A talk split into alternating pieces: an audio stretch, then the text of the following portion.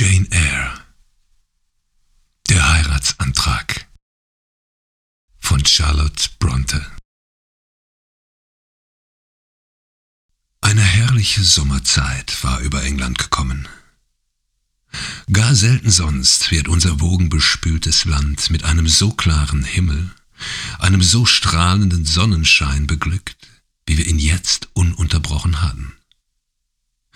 Es war, als ob eine Menge von italienischen Tagen wie eine Schar prächtiger Zugvögel vom Süden heraufgekommen wäre und sich, um auszuruhen, auf den Felsen Albions niedergelassen hätte. Alles Heu war hereingebracht. Die Wiesen um Thornfield waren grün und kurz geschoren. Die Landstraßen waren hell und staubig. Die Bäume prangten in dunklem Grün. Hecken und Bäume in ihrem vollen dunklen Blätterschmuck kontrastierten auf das prächtigste mit den hellen Matten, auf welchen sie standen. Am Johannisabend war Adele, der den ganzen Tag wilde Erdbeeren in Haveland gesucht und da er zu Tode ermüdet war, mit der Sonne schlafen gegangen. Ich hatte ihr zugesehen, wie sie einschlief. Dann verließ ich sie und ging in den Garten. Es war die süßeste von allen 24 Stunden. Das glühende Feuer des Tages war erloschen, und auf die Lechzen der Erde und die durstigen Hügel fiel der wohltätige Tau. Wo die Sonne in ihrer einfachen Pracht untergegangen war, ohne sich mit dem Pomp der Wolken zu umgeben, zog sich ein feierlicher, roter Streifen hin, in dem es hier und da funkelte wie das Feuer eines köstlichen Edelsteins oder die Flamme eines lodernden Hochofens.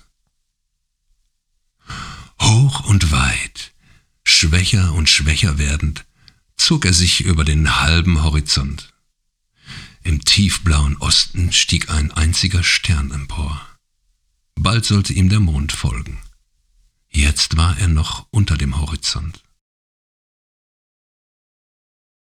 Während einiger Minuten ging ich auf der gepflasterten Terrasse hin und her.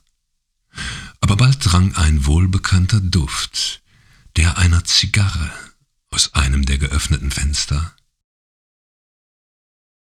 Ich bemerkte, dass die Fenstertür des Bibliothekzimmers ungefähr eine Hand breit geöffnet war. Und ich wusste, dass man mich von dort aus möglicherweise beobachten konnte. Deshalb ging ich hinunter in den Obstgarten. Im ganzen Park kein Winkel, der sich an Ruhe oder paradiesischer Schönheit mit diesem hätte vergleichen können. Die schattenreichsten Bäume, die duftendsten Blumen wuchsen hier. Eine sehr hohe Mauer trennte ihn von dem Wirtschaftshofe an der einen Seite und an der anderen verdeckte eine Buchenallee den großen dahinterliegenden Grasplatz. Am äußeren Ende war ein zerfallener Zaun, die einzige Scheide zwischen den einsamen Kornfeldern. Zu diesem Zaun führte ein gewundener Fußpfad. Hier konnte man ungesehen umherwandern. Der Tau fiel, und es wurde dunkler und immer dunkler, stiller und immer stiller.